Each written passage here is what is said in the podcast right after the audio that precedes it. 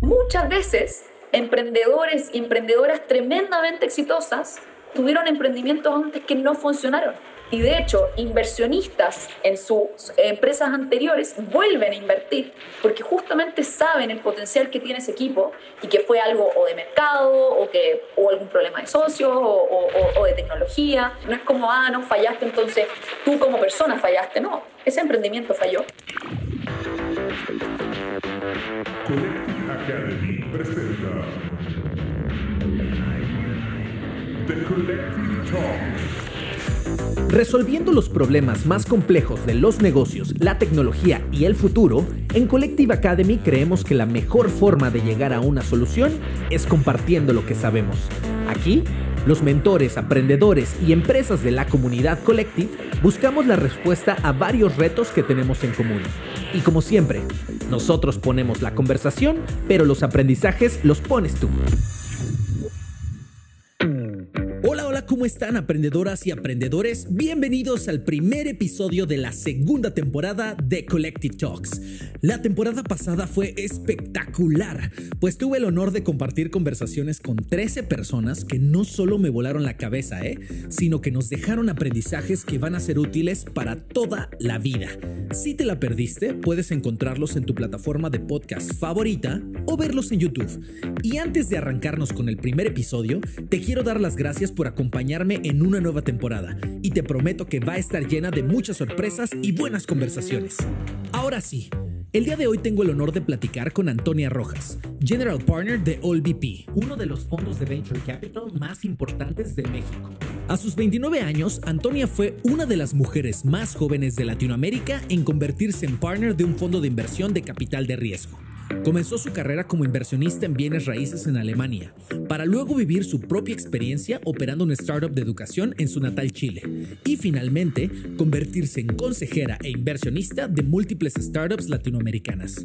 En este episodio, Antonia y yo platicamos sobre cómo se ha transformado el panorama para las mujeres en el ecosistema del venture capital, qué países de Latinoamérica están liderando la innovación de la región, pero sobre todo, ¿Qué oportunidades trajo la pandemia para quienes buscan emprender y escalar negocios al máximo nivel? En AllVP, Antonia es parte de un equipo que ha apostado por empresas como Corner Shop, Dentalia, Flat y Petsy. Y sin duda alguna, charlar con ella me hizo recordar el por qué en Collective nos apasionan tanto las startups y su potencial de cambiar al mundo. Hola Jorge, muchas gracias por tenerme aquí hoy. Pues no, gracias a ti por aceptarnos la invitación. Tenemos muchas ganas de platicar contigo y de conocer mucho más tu perspectiva sobre el mundo de, del venture capital, de los startups. Y bueno, vamos a hablar mucho sobre eso. Pero antes, yo siempre comienzo con esta pregunta para ah, todas mis invitadas e invitados que están en el podcast. Y es, si yo le preguntara a alguna de tus tías a qué te dedicas, y qué haces en el día a día, eh, ¿qué crees que me contestaría ella? Qué, buena pregunta. Em, y, quizás la mejor forma de decirlo es, nosotros ayudamos a emprendedores a inventar y a crear el futuro. ¿Y cómo hacemos eso? Nosotros, por un lado, invertimos capital, por otro lado, aportamos con conocimiento, con redes y con diferentes formas de apoyo a lo largo de ese crecimiento y a cambio somos socios o socias de eh, estas empresas en las que nosotros invertimos. Buenísimo. Eh, quiero, quiero entender un poquito de contexto porque ah, ya, ya hemos hablado y creo que eh, si, si las personas que nos están escuchando no tienen mucho contexto de quién es Antonia Rojas, pueden ir a Google, googlearla y encontrar muchas cosas maravillosas que se han escrito de ella recientemente. Pero bueno, eres, eres una mujer partner en un fondo, eso es extremadamente raro. Eh, y eso me gustaría eh, entrar por ahí. Primero, dame un poquito de contexto de cómo fue que llegaste tú al mundo de, la de las inversiones en startups. Claro, em, la verdad es que comenzó un poco por el lado del emprendimiento, en el sentido de que yo estaba trabajando en, en inversiones y pasó un terremoto en Chile. Entonces, eh, o hubo un terremoto en Chile que generó muchas personas que necesitaban ayuda y muchas personas que querían ayudar. ¿Cierto? Y en ese minuto, esto era aproximadamente 2012, 2013, ¿cierto? Eh, habían pocas formas de conectar. Y ahí fue cuando un grupo de amigos dijimos, bueno, ¿cómo ayudamos, cierto, en este proceso? Entonces ahí empecé a descubrir la tecnología. Después, em, con un grupo de amigos de Eslovenia, armamos una plataforma de educación y que justamente tenía la intención de conectar personas que tenían intereses similares en, en, en juntas, ¿cierto? Que pudiesen seguir profundizando esos conocimientos, etcétera. Entonces fue, fue un poco el, el, primero descubrir la tecnología, descubrir lo eficiente que es la tecnología, y, y en segundo lugar, decir, ok, ¿cómo, ¿cómo uno apoya desde el punto de vista donde uno tiene quizás como un, un, mayor conocimiento y yo justo en ese minuto estaba en un fondo de inversiones, entonces los convencí de que empezáramos a invertir en empresas de tecnología como inversionistas ángel. Y, mm, y solo, solo para dar un poquito de contexto, esto era un fondo inmobiliario, ¿cierto? Entonces, súper súper conservador y la verdad es que parte de, esa, de ese convencimiento tuvo que ver con, oye, la tecnología puede hacer más eficiente esta industria. Entonces comenzó con, con eso, o sea, cómo usamos la tecnología para eficientar, ¿cierto? Hacer más óptimo, mejorar, etc. Y, mm, y ahí fue un proceso en ese camino de entender mejor cómo funcionaba el Venture Capital, cómo funcionaba esto de los term sheets a una startup, ¿cierto? Que, que en un fondo inmobiliario es bastante diferente el, el, el contexto. Y, mm, y, ahí fue que conocí a mis ex socios que estaban justo en el proceso de armar su fondo y me dijeron, oye, Antonia, estáis dedicando el 95% de tu tiempo en esto y um, no es el 95% de tu portafolio, nosotros estamos armando acá Manutara Ventures, ¿por qué no vienes, te unes a nosotros y, seguimos construyendo este sueño juntos? Y yo le dije, ya, perfecto, me encanta. Eso fue a mediados del 2017, el fondo lo terminamos de levantar a fines del 2017 y comenzamos ya a hacer las primeras inversiones en Venture Capital ¿cierto? Con este fondo eh, de Seed Stage en Chile. Y, y, en el camino conocí después a Federico Antoni, que es uno de los founders, perdón, a Fernando conocí primero, conocí a Fernando en, en Sao Paulo, en el TechCrunch Battlefield, y, y luego Fernando me presentó a Federico en Chile. Así que ahí fue un poco una, una, un, pase que hicieron donde Federico después me empezó a mentorear y, y, apoyar justamente en ese crecimiento que yo estaba haciendo dentro de mi fondo anterior. Y, mm, y en un determinado minuto, Federico y Fernando me dijeron, oye Antonia, ¿por qué no te vienes a México y seguimos construyendo el VP? Ellos venían ya ocho años desarrollando el VP en su tercer fondo, tremendamente exitoso, ¿cierto? Con, con capital de los fondos de pensiones mexicanos, con el éxito de Corner Shop. Entonces, sin duda que era un referente tremendo para mí y yo les venía siguiendo la pista hace ya un tiempo. Y, y, y la verdad es que el evento donde nos conocimos en Sao Paulo fue un poco lo que gatilló esta amistad, por un lado, y también el, el, el inicio de de, esta relación de socios que, que, provino después. Así que mm, ha sido un camino, han sido más o menos cinco años que llevo invirtiendo como, como inversionista de Venture Capital y, mm, y, mucho aprendizaje en el camino. O sea, yo no, no, lo estudié, lo fui aprendiendo, fui conociendo gente, me fui tomando muchos cafés con mucha gente que estaba un poco metido en el, en el tema y metida en el tema. Y, mm, y, y, así fui armando un poquito mi, mi propio mi propio estilo, ¿cierto? Y, mi propia mm, eh, fórmula. Eh, quiero eh, entrar un poquito más uh, hacia el tema de las habilidades, pero para esto te voy a hacer una pregunta un poquito más amplia, que es, ¿cuáles son las tareas principales de un venture capital, ¿no? Y cuando me refiero a un venture capital, creo que quiero decir un venture capitalist, o sea, alguien que trabaja dentro del fondo y alguien que día a día como tú se dedica a identificar estas oportunidades, estos emprendedores y a invertir en sus, en sus visiones de cómo puede ser el mundo distinto. Eh, y te lo pregunto porque mm, quisiera entender mucho mejor ¿Qué son las habilidades que tienes que tener básicas para decir, eh, tú puedes ser un muy buen eh, manejador de un portafolio? ¿Y cómo las fuiste desarrollando tú a partir de venir de un mundo completamente distinto? Ya me contaste un poco lo de los cafés, entonces quiero saber más al respecto. Qué, qué buena pregunta. A ver, yo creo que parte muy importante es la curiosidad y las ganas de aprender muchísimo. O sea, al final uno tiene que estar constantemente como monitoreando o, viendo qué es lo que está pasando en el mundo, cuáles son las nuevas tendencias.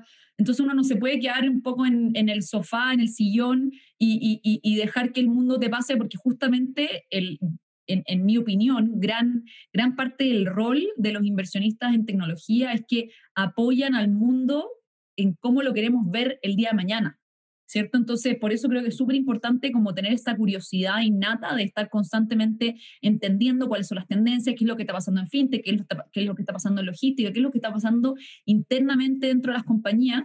Y para eso uno tiene que estar en constante contacto con el ecosistema. ¿cierto? Entonces, eso, eso tiene que ver como con un skill un poco más em, como, como cualitativo, ¿cierto? No es tan tangible. Como una curiosidad intelectual, ¿no? Exacto, exacto. Este, este como mindset de crecimiento todo el tiempo. Y, mm, y, después viene, por supuesto, la parte analítica, ¿cierto? De como tener también ese, ese, esa capacidad de poder comparar y decir, oye, esto es lo que está pasando en esta industria a nivel como más micro, ¿cierto? Y, y, y de poder identificar dónde están las oportunidades ya de un negocio real. Em, eso, eso creo que son como dos grandes temas. Y después ya viene la parte de como nuestro rol como Venture Capitals en sí, que justamente tiene que ver con el identificar no solamente estas tendencias, pero también los equipos. Entonces, muchas veces, sobre todo en etapas más tempranas, la apuesta viene por un equipo, es decir, oye, no solamente este mercado es interesante, este modelo de negocio es interesante, pero este es el equipo apropiado para hacerlo. Entonces, ese, esa, mm, que tú lo mencionaste como selección o intuición, o, yo lo mencionaría como conexión con, con, con el ecosistema de, de, mm, de, equipos emprendedores que hay, yo creo que eso es clave. Y después ya viene un poquito la, la, parte del crecimiento de las empresas, que tiene que ver con la tesis de inversión de cada fondo. Entonces hay fondos que tienen una, una tesis de inversión, que invierten y luego se, se desentienden, ¿cierto? Entonces hacen una inversión más pequeña y luego si, si la empresa le va bien, le va bien, si no le va bien, no le va bien y, y tienen su tesis de grandes números. Em, en nuestro caso, nosotros nos gusta ser socios con nuestros emprendedores y mm, apoyarlos en el crecimiento futuro que tienen, ya sea a través de contactos, como comenté, ya sea a través de como business development, ya sea de ayudarles a entender un mercado. Entonces, justamente nuestro foco en Latinoamérica hispanohablante no es trivial, tiene que ver con un conocimiento que nosotros tenemos en México, en Colombia, en Chile, etcétera. Entonces, uno va desarrollando ese, ese, esa vertical de tal manera que uno le pueda aportar valor al equipo fundador. Entonces, insisto, tiene mucho que ver con la tesis de cada fondo. Para nosotros es clave un poco ver cómo podemos apoyar en ese crecimiento y sin duda que tienes que ir desarrollando habilidades asociadas a eso también. Totalmente. Eh, creo que eh, justamente en nuestro episodio anterior hablábamos con Jorge González Gasqué, que es también un, inversionista en una etapa mucho más temprana que ustedes, o sea, en, en early stage, ah, porque entiendo que ustedes están un momento más adelante y ahorita te pediré que me cuentes un poquito más justo cuál es el momento clave en donde ustedes consideran tomar algunos emprendedores. Pero en esa conversación, justamente Jorge nos hablaba, nos decía esta analogía donde, donde nos contaba, bueno, eh, jugar al venture capital y cuando pongo la palabra jugar es porque él justamente decía, pues es un poco como, como ir a Las Vegas, ¿no? O sea, hay, hay, muchas apuestas que se hacen, se diversifica ese portafolio, por eso es un capital de riesgo, por eso no es tan seguro como, como las inversiones inmobiliarias o otro tipo de inversiones donde, donde uno aloca su capital. Y por eso cuando lo vas a hacer, buscas gente sea profesional y que tenga esa intuición muy desarrollada, que es lo que hacen ustedes los fondos. No tienen, han visto tantas eh, empresas pasar por sus filas, picharles, están tan, tan, tan metidos en el, en el ecosistema emprendedor y de lo que está pasando no solo en México, sino en toda Latinoamérica y en el Silicon Valley, que eh, digamos que las probabilidades de éxito son más altas, precisamente porque ustedes no tienen la fórmula de, de, quién está correcto, pero sí saben cómo estar menos equivocado y, pueden identificar en cada uno de estos startups los errores comunes que ya han visto en otros momentos o en otros casos documentados. Y, y pues es increíble ver cómo se ha afilado el colmillo de, fondos como LVP, como Nazca, como varios de los que tenemos en México que están empujando este ecosistema eh, de inversiones y emprendedor hacia el futuro. Ahora, hablando de esta proyección, no, no, me gustaría antes de ir a, ver hacia dónde vamos, tú, nos contabas que tenías, pues estoy haciendo las cuentas, pero ¿qué será? Como siete, ocho años en este, en este mundo, ¿no? No, en VC como cinco años y, y cuando yo partí en, en, renta inmobiliaria en Alemania, me fui a los 21 Así que hoy día tengo 30 años, pero, pero entre medio estudiado, ¿cierto? O sea, yo creo que hay, hay, hay hartas cosas que han pasado, pero, mm, pero sí, me, me, me apasiona ya hace un par de años.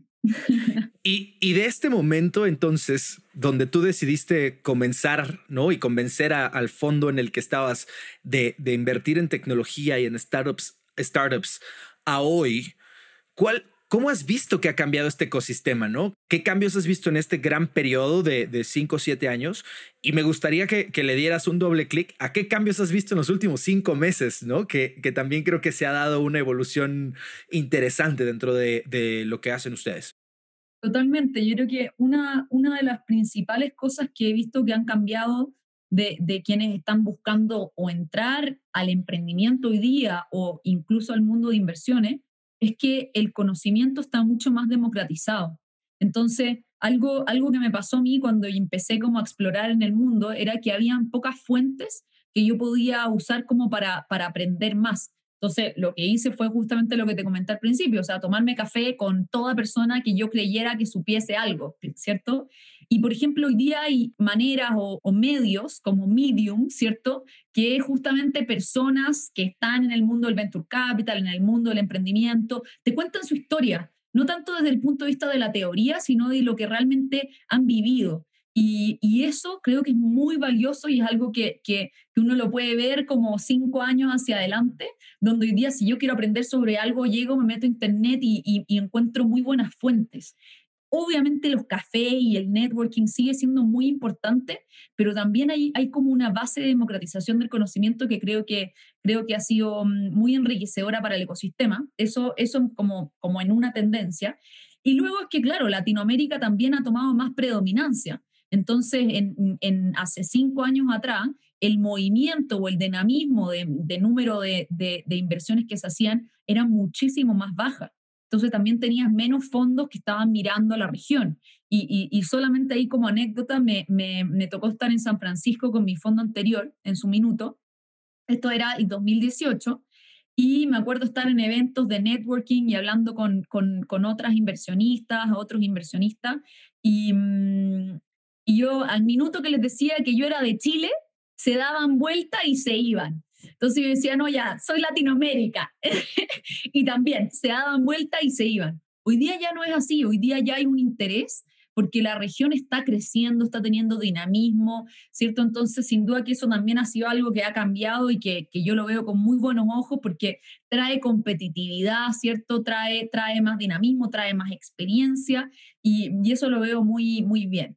Y después, en tu última parte de la pregunta, como qué ha cambiado los últimos cinco meses, creo que sin duda la, la adopción de tecnología. O sea, ni, ni, ni, en nuestros mayores sueños esperábamos, nosotros como, como inversionistas en tecnología y como, como, como apasionados por la tecnología, esperábamos una adopción tan generalizada por toda la población. Entonces, habían segmentos de la población que nosotros jamás esperábamos que se subieran a la ola tecnológica. Nosotros estábamos confiando un poco en, en, en, qué es lo que se viene y con unas curvas de adopción un poquito más lenta.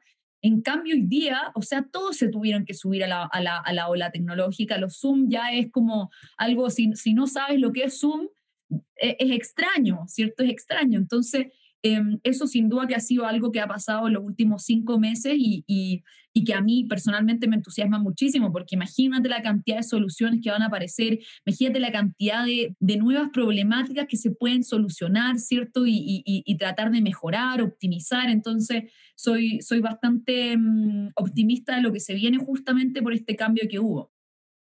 y acabas de mencionar algo que me parece importantísimo para, para mi siguiente pregunta. El cambio de los últimos cinco o siete meses eh, post pandemia ha, generado que, y esto es algo que para, para, quienes nos escuchan, estamos grabando esto en el contexto del inicio del buen fin en México, ¿no? Que es eh, básicamente como el Black Friday, pero ahora lo hicieron eh, Black Month porque pues tenemos una economía tan golpeada en este momento que se está tratando de incentivar las compras y a mí me, me vuela la cabeza prender la televisión abierta, que normalmente no la prendo, pero pues eh, quiero ver las noticias o algo, y ver la plagada de anuncios de empresas de tecnología que hace dos o tres años no estaban batallando por la primera ola de adopción, que es la de la adopción de los smartphone users, pero ahora prendes el televisor en México y te encuentras con Kavak, te encuentras con Corner Shop, te encuentras con Rappi, te encuentras con Mercado Libre, con Amazon, con empresas chicas y medianas y grandes como Amazon, pero que son primordialmente empresas de tecnología, que se están anunciando en el mainstream media. Eh, y, eso te hace pensar, oye, entonces, pues ya eh, los métodos de pago ya probablemente ya no son una barrera tan fuerte de entrada o han de haber visto un pico. Eh, y muchas cosas de la digitalización de las audiencias que nos ha ayudado para que la pandemia, que, que la pandemia nos ha ayudado a que aceleren su evolución de forma dramática.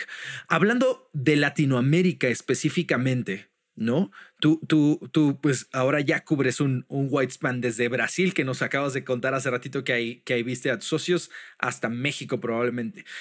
¿Cuál crees que es la siguiente ola de innovación ¿no? Que, que viene post pandemia y cuál es el rol que tú ves en Latinoamérica en ese futuro, ¿no?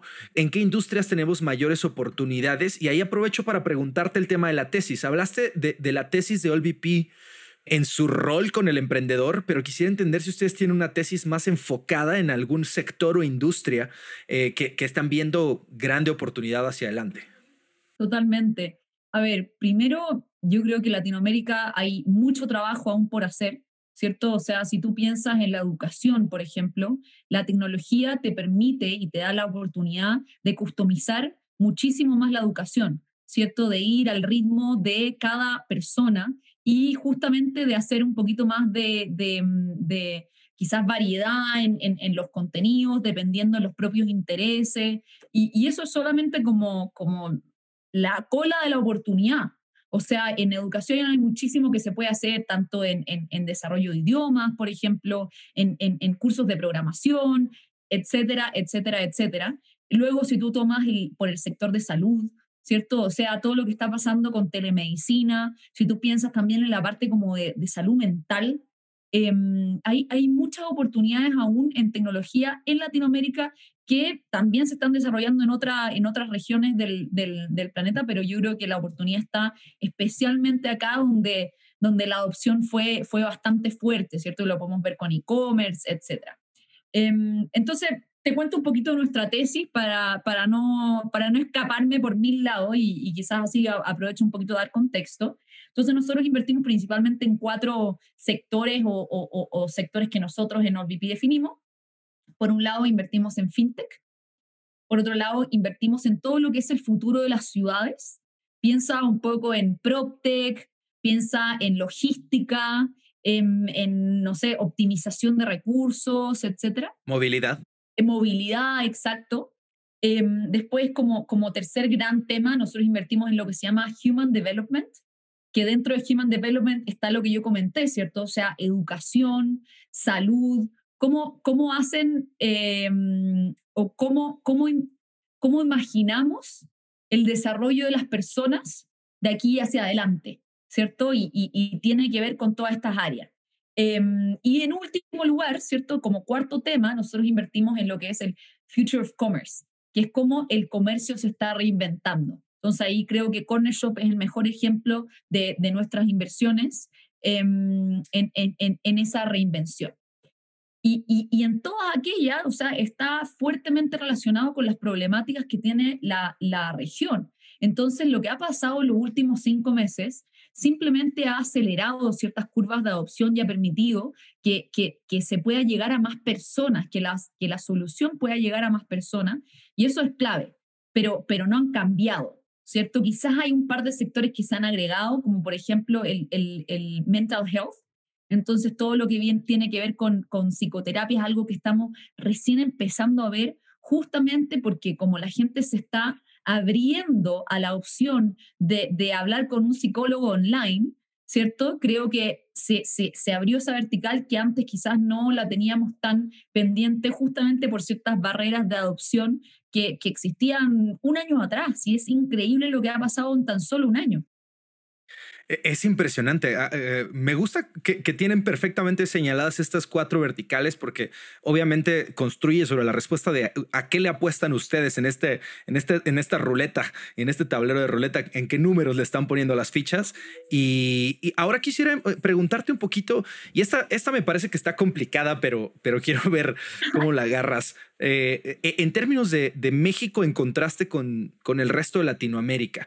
Ah, y me interesa mucho tu visión como, como chilena, obviamente, que, creo que es uno de los países también más desarrollados en términos de startups. Pero yo veo un fenómeno donde México se ha convertido en un territorio muy fértil para toda Latinoamérica, ¿no? Eh, eh, startups como Rappi que comienzan en Colombia, pero que vienen a encontrar en México un mercado impresionante para realmente alcanzar su valor de unicornio. O, fundadores, ¿no? Founders de otros, de otros países de, Latinoamérica que vienen a México y encuentran aquí el territorio para lanzar, ¿no? tenemos el mismo, en el mismo caso de Daniel de Corner Shop, tenemos a, los chicos venezolanos de Kavak. Entonces, a mí me llama mucho la atención que, México territorialmente se está convirtiendo en este hub y quisiera entender a través de tus ojos por qué, ¿no? ¿Por qué tenemos condiciones tan buenas eh, que, nuestros amigos de Centro y Sudamérica a lo mejor en este momento están teniendo condiciones un poco adversas al respecto de, del crecimiento de la innovación y de la tecnología, tan solo por la barrera de entrada que es pues recibir un iPhone en Argentina es carísimo, ¿no? O recibir un smartphone o algunos, algunas piezas necesarias para, para elaborar tecnología son muy, muy caras y nosotros tenemos esta ventaja de nuestro vecino del norte eh, en relación amor-odio. Entonces, cuéntanos un poquito eh, cuál es tu perspectiva. Totalmente, yo creo que el, último punto que tocaste es esencial, o sea, justamente la conexión y la cercanía con, con Estados Unidos no es trivial. Y, solamente ahí para darte un par de, par de puntos, yo en Chile, para viajar a San Francisco me demoraba aproximadamente 18 horas, versus que de Ciudad de México son tres. Entonces tenía mil escalas, etc. Mm, y, y, eso sin duda que hace que tengas como una, una conexión con lo que está pasando que, que, que, mm, que lo hace súper interesante. Y si tú le sumas a eso en el fondo este, este beneficioso como, como sector geográfico ¿no? donde está, si tú le sumas a eso el número de población, creo que ahí ya, ya eso hace una parte importante de la ecuación. Entonces, el, el, el abrir un país, no sé si es igualmente difícil, no me aventuraría a decir eso, pero, pero requiere un esfuerzo que es considerable y ese mismo esfuerzo, si tú lo haces en México, versus si lo haces en, en, en, otro país más pequeño, no quiero dar nombre, pero, pero si lo haces en otro país más pequeño, em, va a ser el mismo esfuerzo y el payoff puede ser totalmente distinto. Entonces, de todas maneras, el mercado importa muchísimo. En, en Chile y en general el, el ecosistema de emprendimiento chileno tiene muy buen talento, hay muy buenas emprendedoras, hay muy buenos emprendedores que están saliendo de Chile pero siempre los invitamos a expandirse a México porque justamente la oportunidad del mercado es gigante. O sea, tú una vez que haces un producto bien, es muy distinto que tú se lo puedas vender, ¿cierto?, a 100 millones de personas o más, o si se lo puedes vender a, a, 15. Entonces, de todas maneras, influye. Y, y luego lo otro, y, y, esto te lo digo solamente como, como perspectiva personal, ¿cierto? Eh, y, y, un poco comparando con, con, con Chile y México, yo lo que me he encontrado en México es a una persona muy abierta de explorar nuevas cosas, que, le gusta disfrutar, ¿cierto? Que, que, que es como, no sé, no, no, quiero decir más feliz o no, pero, pero, pero sí, eso sí se siente y esa apertura es muy rica para, para un extranjero.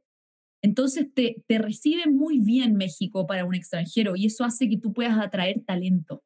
Yo creo que eso es tremendamente importante. O sea, acá yo llevo ya un par de meses y tengo mi grupo de amistades, ¿cierto? Entonces, te, te, hace muy amena la parte de laboral, por un lado, y por otro lado, la parte personal, donde tú puedes tener eh, amigos, pasarlo bien, etc.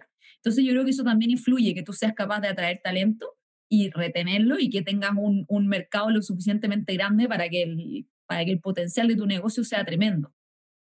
Y, ya para cerrar esta parte de contexto del ecosistema del Startup World de, Latinoamérica, me gustaría preguntarte tu visión sobre las oportunidades que hay allá afuera ah, para capturar por parte de los emprendedores. Entonces, una, una dicotomía común dentro del mundo del emprendimiento, por lo menos en nuestra región, está entre generar innovación desde cero, ¿no? Completamente ad hoc a, las características de la región o a, o a pains que tienen personas de una región. O tomar un modelo de negocio que está desarrollándose en otro lado del mundo y que, y, que se puede adaptar en este momento a México porque no es la prioridad de ese startup que está creciendo. Entonces, a lo que se apuesta normalmente, y eso lo vimos yo creo que por lo menos en la ola que me tocó a mí hace, hace no sé, cuatro o cinco años que llegamos varias, varias startups al mercado, em, veías mucho el, el, el Zipcar mexicano y el no sé qué mexicano y el Uber mexicano esperando una jugada que, que, parecía entre o crezco lo suficiente y tengo valor para competirle al, al, internacional cuando llegue al mercado o tengo la posibilidad de hacer un M&A porque yo ya, yo ya soy el tengo el first mover advantage, digámoslo así. Entonces llega Uber y me dice, bueno, pues tú ya tienes cierta cantidad de usuarios, voy a hacerte una compra y una adquisición para que mi entrada al mercado sea más tranquila. Tú, ¿Cómo ves hacia el futuro estas dos tensiones? ¿no? ¿Cuál, ¿Cuál se debe generar o cuál va a crecer más? ¿Y, cuál es tu perspectiva ante, ante esta decisión que tienen los emprendedores? O sea, yo creo que hay problemáticas que se repiten, ¿cierto? En, en, en todas partes del mundo. O sea, todas las personas necesitan salud. Da, da, lo mismo donde estés, todas las personas necesitan salud. Todas las personas necesitan educación, ¿cierto? Entonces, hay cosas que se repiten y, creo que ahí el tomar referentes o tomar cosas que podrían haber funcionado en un lugar, creo que es una buena idea, ¿cierto? O sea, yo creo que reinventar la rueda por completo lo necesitamos, ¿cierto? Cada cierto tiempo hay alguien que reinventa la rueda por completo, entonces necesitamos un poco estar abiertos a, nuevas cosas que pueden salir desde cero, pero, pero tampoco el, el no aprovechar algo que está funcionando en otra parte, que hay espacios para adaptar o lo que nosotros llamamos el tropicalizar para lo que está pasando en la región, ¿cierto? Entonces, em, algo que nosotros siempre ponemos mucha atención en, en, las empresas que evaluamos es justamente como cuál, cuál es el insight en Latinoamérica. O sea, ¿por qué ese modelo va a funcionar en México? ¿Por qué va a funcionar en Colombia? Porque, porque no son iguales. Entonces siempre hay ciertas adaptaciones y modelos y, y, cosas que, que, que, hay que ir como mm, estando atentos a lo que está pasando el mercado, o sea, leyendo el mercado. Y, y ahí yo lo conecto un poco también con la experiencia de los equipos fundadores. Muchas veces el, el, el haber tenido un insight o el haber vivido la problemática en carne propia ayuda muchísimo a desarrollar un mejor producto, un mejor servicio, porque justamente entiendes muy bien los pain points. Entonces la invitación es como a empaparse de esa problemática, empaparse del mercado y no solamente decir, ah, porque funcionó en no sé dónde, va a funcionar acá también. Entonces yo creo que esa, mm, esa, e, e, ese, esa ese racionamiento es, em, es muy rápida, ¿cierto? Y no es necesariamente lo que yo sugeriría, o sea, siempre es la, la, reflexión demasiado importante, el mirar lo que está pasando en México, mirar lo que está pasando en Latinoamérica y decir, ok, ¿qué cosas se tienen que adaptar para que funcionen acá? Porque no funciona igual en otros mercados. Sí, cada mercado tiene una característica diferente. Creo que tocando, regresando a lo que hablábamos de Latinoamérica, también un componente importante es poder encontrar estas conexiones across región, ¿no? Es decir, qué similitudes tienen los mexicanos con los colombianos, con los peruanos, con los argentinos, con los venezolanos, de tal manera que esa similitud que nos une nos convierte en un mercado muy atractivo y tiene un potencial de expansión el startup, porque pues si solamente tienes, este, y voy a poner un ejemplo muy soso, ¿no? Pero si tu startup es de producción de salsas de habanero ultra picantes, es, es probable que tu mercado sea solamente México, porque el resto de Latinoamérica los vas a matar, ¿no? Y vas a decir, yo no, yo no como esto ah, y esto no es tan, tan afín a mí. Oye, tocaste dos cosas que, pues, creo que son parte de mi siguiente pregunta, ¿no? Y ya vamos a entrar a la sección donde creo que va a ser lo más útil para aquellas personas que son founders o aspirantes a founders y en algún momento eh, quieren sentarse en la mesa de Federico de, y de Antonia, ¿no? Eh, eh, para decir, ok, considérenme para una inversión. Entonces, ¿Cuáles son los componentes que tiene el framework de inversión que utilizan ustedes? Cada, cada fondo tiene un framework y tiene cosas que valoran más, valoran menos dentro de, dentro de una inversión. ¿Ustedes cuáles son los factores de toma de decisión? A ver, es, múltiples factores, así que ahí mm, no, no, me voy a extender mucho, voy a ir quizás a lo, a lo más importante, que tiene que ver con el equipo. O sea, para nosotros el equipo tiene demasiada relevancia al momento de tomar la decisión que, tengan experiencia en la problemática que están resolviendo, que tengan idealmente experiencia en emprendimiento en sí, ¿cierto? Y, y, mm, y todas las como pequeñas validaciones que pueden ayudar a nosotros, que nos pueden ayudar a tener mayor insight de, cómo se van a comportar o, cómo van a enfrentar situaciones difíciles que les va a tocar en, en la vida. Y, de hecho, también eso es viceversa. O sea, también una muy buena pregunta que nos hacen a nosotros los equipos fundadores es, oye, bueno, ¿cómo, cómo, cómo ha funcionado ustedes en momentos que han salido las cosas mal? Queremos hablar con equipos que las cosas no han funcionado. Porque, porque es muy lindo y somos todos amigos cuando las cosas van muy bien, ¿cierto? Y, y yo creo que algunos inversionistas se caen en esa parte cómo apoyas hasta el final. Entonces, em, en esa misma línea, nosotros nos enfocamos muchísimo en el equipo, en que haya fit, también, sin duda que haya química, que, que queramos trabajar juntos, tanto, tanto ellos o ellas con nosotros, ¿cierto? Y viceversa. Y, mm, y, eso es esencial. Y después, por supuesto, que el mercado sea lo suficientemente grande para que nosotros podamos cumplir con nuestras tesis de inversión. Entonces nosotros apostamos por, por empresas que puedan llegar a ser gigantes. Estamos hablando que puedan llegar a los 100 millones de dólares de revenue, ¿cierto? O más. Y, eso también es algo que es sumamente importante al momento de tomar la decisión.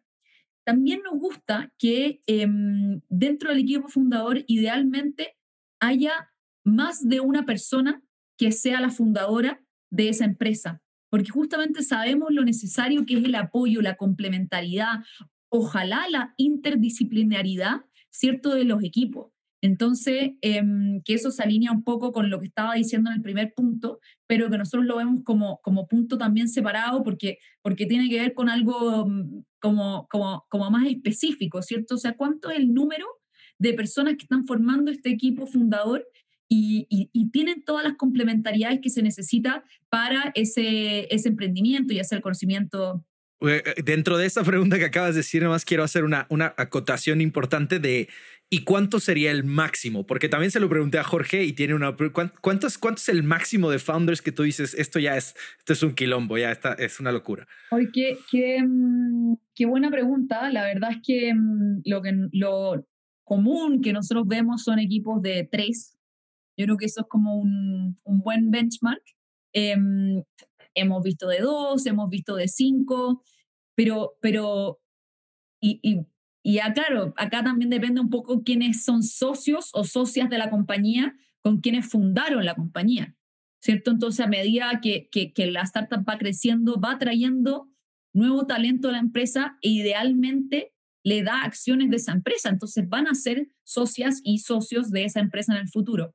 Em, pero, pero yo creo que un buen número es, tres. Ahora me, me, me, estáis preguntando algo que, que es tan subjetivo, ¿cierto? Porque, de nuevo, lo más importante es esta complementariedad. Y, y también hay que considerar que, que al final la, la, la, participación de la empresa es finita, ¿cierto? Entonces tenéis que dividirla en el número que de, de, de, de, socios o socias que tienes en tu startup. Entonces, sin duda que, que también esas son cosas a considerar, pero, pero yo te diría mejor, más que decirte cuánto es mucho, cuánto es un buen número. Y totalmente, y, y repreguntando un poquito ahí lo que acabas de decir, también eh, eh, existe un poco este, eh, porque voy hacia mi siguiente pregunta que es, ¿cómo, ¿cómo es el mejor momento o qué milestones debería haber cumplido un startup al momento de llegar a la mesa de un fondo ya eh, probablemente de serie A como, como All VP, ¿no? Y, conectándolo con lo que veníamos hablando del equipo, que, que me parece brutal, a, veces uh, un error común creo que pasa en México, en este camino que estamos de, profesionalizar el emprendimiento, porque, porque se hace como sin tanto profesionalismo, es el, el sumar al cap table en etapas muy tempranas.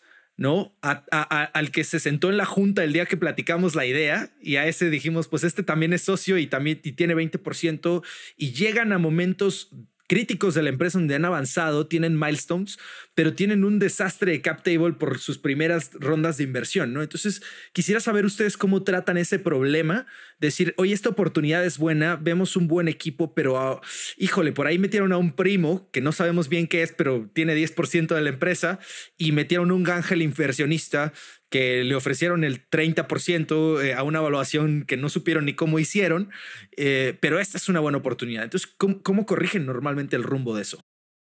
Muy buena pregunta y yo creo que mm, las, los problemas difíciles hay que conversarlos lo antes posible. Entonces, el no hablar al respecto, el no hablar con, con ese primo que está en el cap table, que no está trabajando, ¿cierto? Que, que, que dio un consejo una vez y que nunca más aportó nada, creo que entre antes se tenga esa conversación mejor. Y, y, yo creo que habla muy bien del equipo fundador el ser capaz de tener esas conversaciones difíciles. Es súper importante el, decir qué es lo que necesito para mi emprendimiento, para que sea un éxito, para que pueda llegar a muchísimas personas, poder tener el impacto que tú quieres tener, etcétera. Entonces, parte, parte de esos skills tiene que ver con identificar esas problemáticas que vas a tener el día de mañana y buscar la manera de resolverlas y conversarlas lo antes posible. Entonces, eso, eso, lo que tú mencionas es común, es común verlo y, y, y la verdad es que no, no es una conversación fácil, porque normalmente son familiares, normalmente es alguien muy cercano, ¿cierto? Entonces, como, ay, pero ¿para qué si hoy día mi startup no es tan grande? No importa. Es que sí importa, sí importa el día de mañana. Entonces, es súper importante como, como tener ese, ese mindset y al final eso te sienta un precedente para muchos desafíos que uno se va a encontrar el día de mañana. O sea, si está pasando algo en tu empresa que no está funcionando, ¿Qué? ¿Tú vas a hacer así y no vas a mirar hasta que el problema sea tan grande que no puedas no mirarlo? ¿O vas a ir de frente y vas a decir, oye, acá hay un problema? Hoy día no se siente que es un problema porque estamos siendo, o sea, porque somos chiquititos, ¿cierto? Pero cuando ya seamos gigantes va a ser un problema. ¿Lo resolvemos al tiro o esperamos hasta que esta cuestión nos duela muchísimo? Y, es un mindset, o sea, es, algo que, va más allá de solamente el cap table, tiene que ver con, con enfrentarse en problemas en general. Parafraseando un poco lo que estás diciendo, eh, si lo estoy entendiendo, es que el procrastinar una decisión importante como esta es una señal hacia ustedes como inversionistas del comportamiento del emprendedor o del grupo de founders. Decir, pues si este problema lo has venido arrastrando tres o cuatro años y no le has dado una solución, probablemente así también va a ser tu comportamiento durante, con otros problemas que van a venir en el camino. Y eso es un, es un, un poco un red flag, aunque también se vale corregir, ¿no? se vale que OLVP o cualquier fondo me diga, atiende este problema. Yo no lo había visto, pero ahora que me lo visibilizas, lo atendí de inmediato y regreso contigo a decirte, aquí está, tenías razón y gracias por el consejo. Solo para, para comentar lo que acabas de decir, yo creo que es súper importante como la, la, última parte que mencionaste, o sea, el, el, acá yo creo que, que no se trata como de, ah, está este error y es fatal y no, o sea, eh, para nada, muchas veces se trata como de el momento que identificaron que es un problema, entonces, ¿qué hicieron al respecto? Un poquito, un poquito ese era el framing que quería dar, más que decir, ah, no, eh, es un red flag, entonces no, no, casi que no conversamos con ellos. Mm, no, no, no, no, lo, no quería que se tomase así, sino que eh, el identificar un problema y no hacer nada al respecto, creo que sí es un problema, ¿cierto? Pero muchas veces no lo tienen identificado. Entonces, ahí, ahí está, y como identificar esas consecuencias de decisiones que uno toma hoy, dos años después, yo creo que esa parte es súper importante y tenemos que hacer como una reflexión mayor eh, nosotros como personas, todos, ¿cierto? A, tratar de identificar cuáles son los impactos de nuestras acciones hoy. Totalmente. Eh, creo que eh, uno de, de los aprendizajes más grandes que tenemos en esta etapa del emprendimiento es que precisamente no existe una fórmula para el éxito y como no existe una fórmula para el éxito pueden llegar muchas configuraciones, como, como te retaba un poquito en la pregunta pasada, ¿cuántos son más? ¿no? De pronto un equipo de seis founders la rompe porque son seis eh, personas multidisciplinarias que funcionan perfecto y tienen clarísimo cuál es su rol. De pronto un founder solo también la rompe, pero sí sabemos cuál es la probabilidad más alta de éxito de acuerdo otra vez. Eh, eh, el colmillo que va desarrollando el fondo es entender cómo se repiten algunos patrones y, y, y cómo ver esas banderas rojas de decir, mira, esto va a escalar en un problema, ¿no? Este, este, este problema en el cap table, esta relación entre los founders, este, este, este, este número procrastinado o no cuidado en el modelo de negocio va, se va a convertir en un problema o este capability que falta en el equipo si no lo consiguen rápido también va a derivar en un problema. Además de eso, quiero, quiero reenfatizar la pregunta para ver si tienes algo más que contarnos. Es justamente para ustedes, entonces, ¿cuáles son los milestones que debería haber cumplido ya un startup al momento de, entrar por su puerta, ¿no? Porque también hay que ahorrarle a los founders el tiempo de decir, oye, no has, no has hecho ni un MVP, no has, no, no has validado este negocio, no somos para ti. Probablemente una aceleradora lo es, probablemente una incubadora lo es. Ya llegarás a nuestro momento como fondo. Eh, en, el, en la etapa en la que son ustedes, ¿cuáles son, digamos que, las principales barreras de entrada? Em, a ver, primero nosotros sí invertimos en etapas muy tempranas, o sea, el, el no, no, es la... Mm, yo creo que es importante destacar que nosotros podemos invertir desde un PowerPoint hasta una serie B, ¿cierto? Entonces, dicho lo anterior, no, no, no es como, oh, es demasiado temprano para ir a hablar con un inversionista. Yo, mi, mi, mi consejo a, a emprendedores y a emprendedoras siempre es traten de siempre estar hablando con inversionistas en el sentido de, entender qué es lo que están mirando, desarrollar la relación, o sea, recordar que esto se trata de relaciones, ¿cierto? Entonces, eh, es súper importante que, que, que, no, mm, que uno no se sesgue tanto decir, ah, tengo que cumplir esto y esto y esto, o sea, como este checklist, ¿cierto? Dicho lo anterior, es súper importante el entendimiento del mercado, si es que tú vas a ir con un inversionista en una etapa muy temprana. O sea, tienes que tener bien claro que la necesidad está y eh, cómo vas validando que esa necesidad está. Entonces, algo, algo que, que, creo que es bien interesante es la parte de, de, si bien la traducción al español es capital de riesgo, ¿cierto? En realidad es un capital de emprendimiento donde nosotros como gestores de fondos, ¿cierto? Lo que nosotros hacemos por un lado es lo que mencionaste tú en su minuto, o sea, y tratar de identificar patrones, y por otro lado, gestionar riesgos. Entonces, el hecho de tener ciertas validaciones lo que te hace es disminuir los riesgos en algunas variables.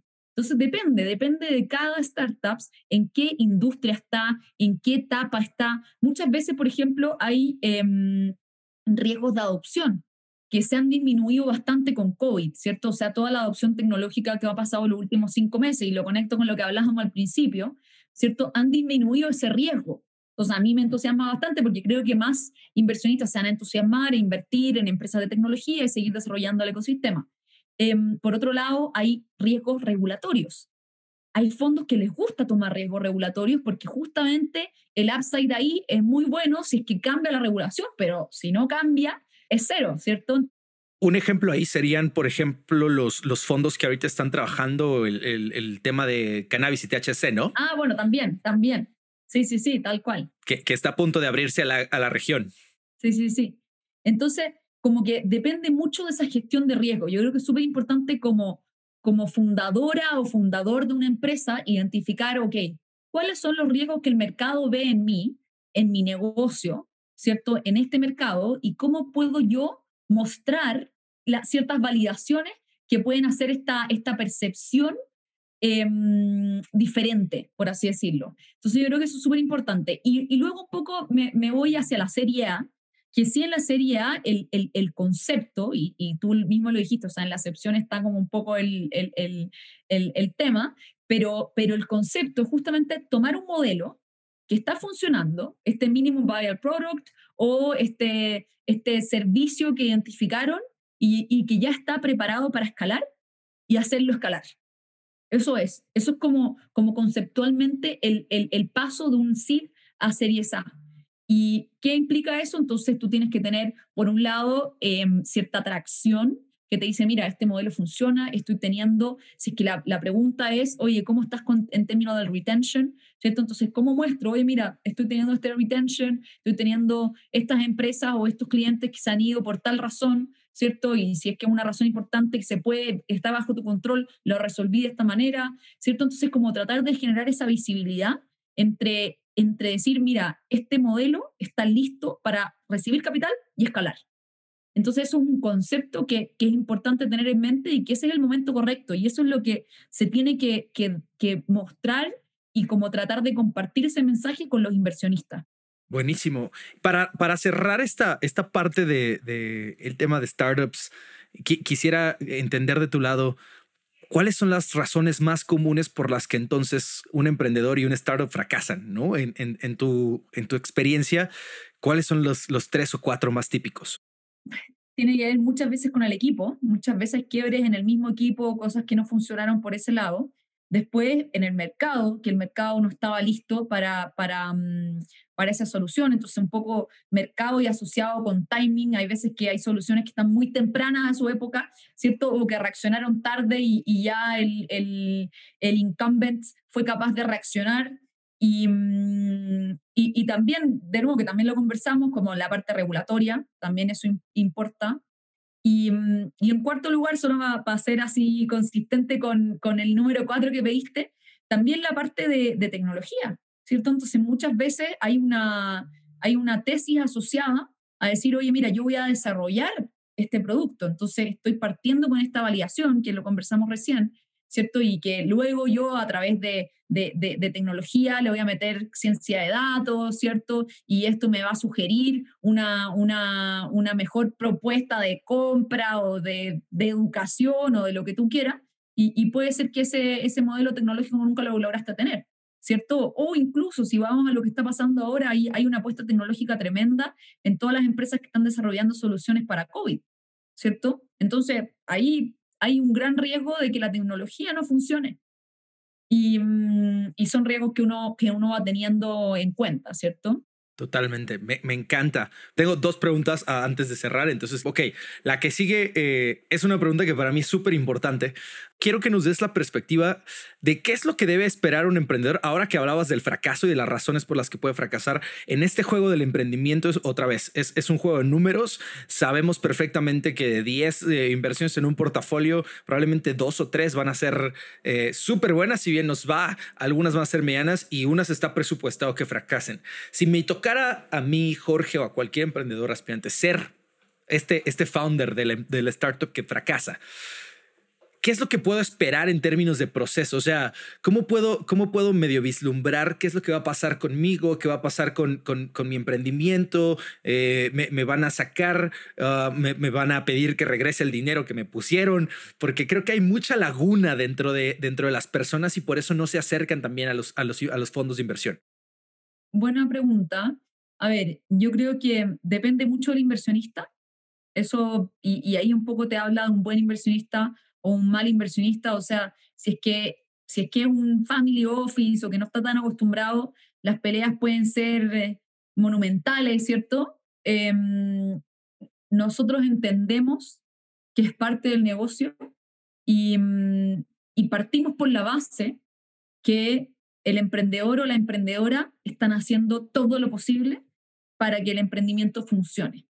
Entonces, cuando ya no funciona más, creo que lo sabemos todos y no sacamos nada con estresar aún más al equipo, ¿cierto? Dicho lo anterior, por supuesto que nosotros tenemos una, una mm, responsabilidad fiduciaria con nuestros inversionistas, entonces no es como que vamos a, a, arrojar la toalla ante la primera piedra, o sea, no, vamos a apoyar en lo máximo que podamos a esa empresa, muchas veces le vamos a presentar a eh, otras empresas que podrían potencialmente adquirirlos, ¿cierto? Entonces, de tal manera de poder eh, sacar un buen outcome tanto para el equipo fundador, tanto como para nuestros inversionistas. Entonces ahí está un poquito esa, mm, esa magia, pero siempre tiene que ser algo que está conversado. O sea, y ahí yo creo que la transparencia y la confianza es súper importante. Y por eso es lo que yo te decía en su minuto, o sea, son, son relaciones. Al final del día son relaciones en donde tanto nosotros confiamos en los equipos como los equipos confían en nosotros y nos pueden llamar y nos pueden decir, Antonia, estoy teniendo este problema, este problema puede ser gigante, ¿cómo lo resolvemos? Y ahí nos vamos a meter de cabeza, ¿cierto? Tratar de buscar un, formas de, de, poder salir adelante, pero, pero esto no se trata de hacerle la vida imposible y, y, y, un infierno a nadie, porque, porque en el fondo justamente lo mencionaste tú, esto nosotros entendemos que es parte inherente de los riesgos que cosas funcionen y esos son los riesgos que también queremos correr, ¿cierto? Em, y, solamente como para terminar en, en una nota como optimista, muchas veces emprendedores y emprendedoras tremendamente exitosas tuvieron emprendimientos antes que no funcionaron. Y de hecho, inversionistas en sus empresas anteriores vuelven a invertir porque justamente saben el potencial que tiene ese equipo y que fue algo o de mercado o algún problema de socios o, de tecnología. Entonces, como que primero construyan relaciones, porque es súper importante ese inversionista que te apoyó en tu primer emprendimiento te puede apoyar en tu segundo emprendimiento también. No es como, ah, no, fallaste, entonces tú como persona fallaste. No, ese emprendimiento falló, ¿cierto?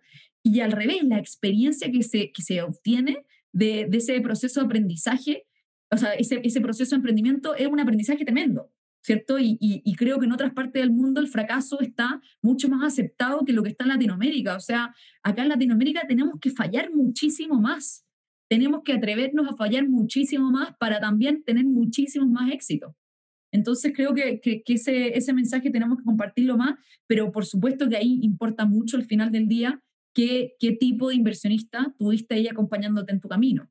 Entonces, si queda un inversionista que no sabe ese camino, te puede acogotar.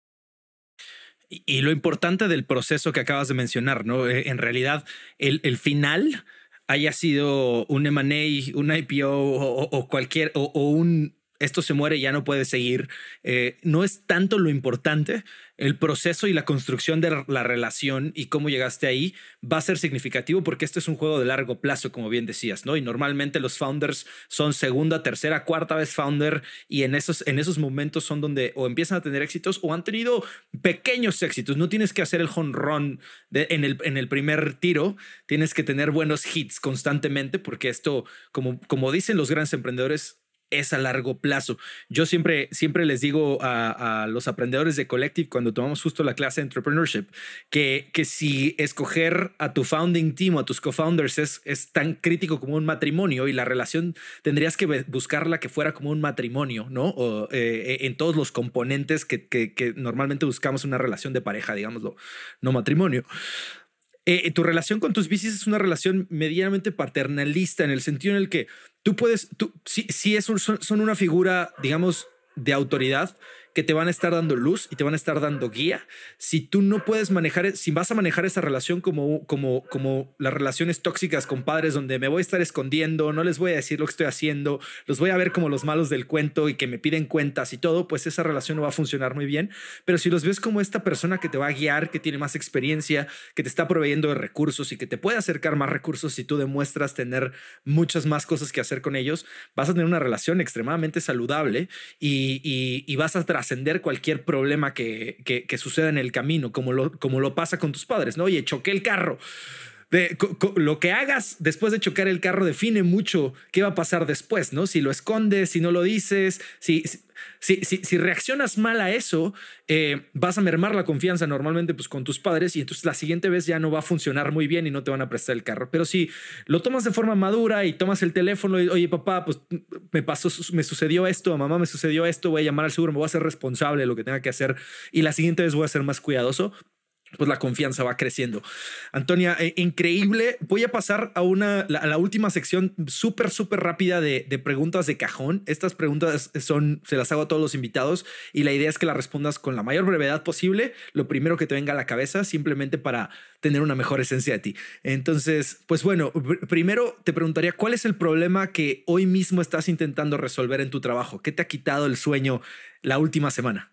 Uy, yo creo que como aprender a gestionar la agenda en, en este contexto remoto, donde nos cuesta mucho desconectarnos y como decir, ya, ok, este espacio lo dejo para, para disfrutar con mi pareja, con amigos, entonces ahí como esa, ese equilibrio. Buenazo, creo que todos estamos sufriendo un poco de lo mismo.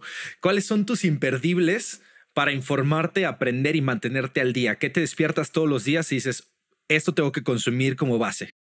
A ver, yo creo que el, para, para mí como inversionista y como que me interesa estar al tanto de las tendencias de lo que está pasando, uso mucho PitchBook.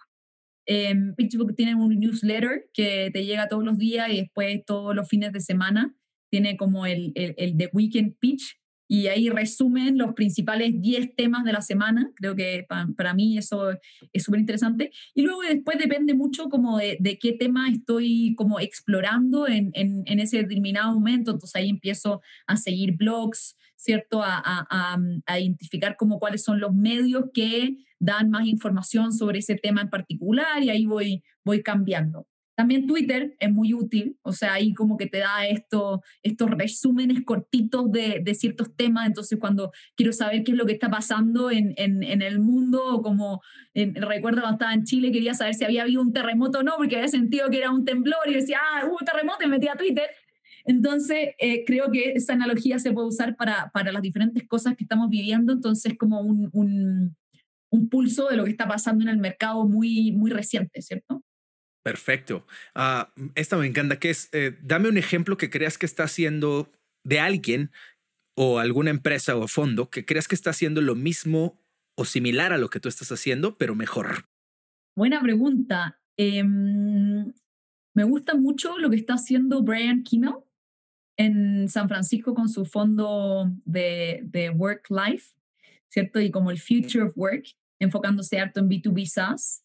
Eh, creo que está generando mucho contenido, por un lado, está apoyando a muchísimos startups al mismo tiempo y, y, y también como, como entrenando la, a la siguiente generación de, de emprendedoras y emprendedores. Increíble. Y con lo que has aprendido hasta hoy, si yo te, te dijera, tienes que dejar el VP mañana, pero toma que hay un cheque de un millón de dólares para que empieces un venture, ¿qué harías? ¿Qué tipo de negocio pondrías? Eh, chuta, qué, qué buena pregunta, porque mm, creo que uno tiene que cuestionarse todos los días, ¿estoy haciendo lo que me apasiona? Y para mí la respuesta es sí. Entonces, yo creo que eso es algo y, y que, que, que, incluso en, en, mi relación de pareja constantemente lo conversamos con, con mi marido así, oye, todos los días yo me despierto y elijo estar contigo, ¿cierto? Entonces yo creo que, que eso no, nos, mantiene, nos mantiene auténticos y nos mantiene honestos. Eh, y, y, y, eso es como la, la principal eh, respuesta. O sea, hoy día yo estoy haciendo lo que me apasiona, estoy en, en, en, en Venture Capital, en tecnología, en OLVP, porque la gente con la que estoy me, me hace mejor persona, me hace desarrollarme de mejor manera y, y, creo que eso es algo que tenemos que cuestionarnos mucho. Dicho lo anterior, me apasiona muchísimo la parte de educación. Me encantaría, y, y es algo que desde OLVP también estoy explorando mucho, empresas que están inventando el futuro de la educación. Eh, entonces, el, el, si es que pudiese como tener ese, ese grant, ¿cierto? Y enfocarlo o, o, o, o destinarlo a, a, a cierto emprendimiento en algún sector específico sería, sería en educación, creo que el futuro de, nuestra región está por ese lado también. Totalmente. Y última, eh, esta te puedes extender todo lo que quieras porque ya con esta cerramos. Y le voy a poner un poquito de jiribilla. Y es, si yo te pudiera llevar 10 años al pasado, ¿no? A platicar con, con, con la Antonia de hace 10 años. Y, y, y, voy a poner a la Antonia de hace 10 años como también eh, un símbolo de millones de mujeres que están allá afuera que, que, ven su futuro profesional como un gran signo de interrogación y no saben qué hacer, ¿no? Tú has abierto una brecha importantísima. Creo que, creo que hay personas que están delante de ti, pero también hay gente que vendrá detrás de ti uh, en términos de, de, de, ser una mujer joven en el venture capital latinoamericano. Entonces, ¿qué consejo te darías a ti misma de hace 10 años uh, para, para hacer más fácil el, el, el trayecto? yo creo que como mujeres, y, y, y acá quizás a, a, los hombres les pasa lo mismo, no lo sé, pero al menos lo, lo que siento y lo que a, algunos estudios dicen es que somos muy perfeccionistas y nos gusta que todo sea perfecto un poco para dar un paso adelante. Em, entonces yo creo que, que, que, eso sería como un principal consejo, o sea, no busquen la, la, perfección en todas las cosas, sino que atrévanse a equivocarse, atrévanse a aprender, ¿cierto? A, a, a, a, probar, a intentar, a buscar la pasión, a buscar un poco qué, qué es lo que te mueve. Y, y, lo conecto con tu pregunta anterior, o sea, yo creo que eso es algo que uno constantemente tiene que estar haciendo esa reflexión y decir, ¿cómo puedo yo ser mejor persona, estar en el camino de lo que me apasiona y seguir apoyando a otros en esa misma pasión? Entonces yo creo que ese, ese es un consejo que, mm, que, que un poco uno siempre lo ha escuchado, pero, pero que ganas de que uno lo haber tenido 10 años antes, así como, oye, anda, equivócate, no pasa nada. O sea, bueno, hay, hay, hay, hay equivocaciones que, que, son más graves que otras, sin duda, pero, pero en, la, en la parte laboral, en emprendimiento, o sea, lo, lo, lo más que vas a rescatar es aprendizaje. Hey, muchas gracias por haber escuchado un episodio más de Collective Talks. Recuerda que te espero la próxima semana con otra conversación sobre el mundo de los negocios y la tecnología. No olvides que si quieres ser parte de la comunidad de Collective, siempre puedes comenzar por seguirnos en Instagram y si te interesa tomar alguno de nuestros programas, puedes aplicar en collectiveacademy.com. Te deseo mucha suerte y espero verte pronto en clase. Nos escuchamos pronto. Chao.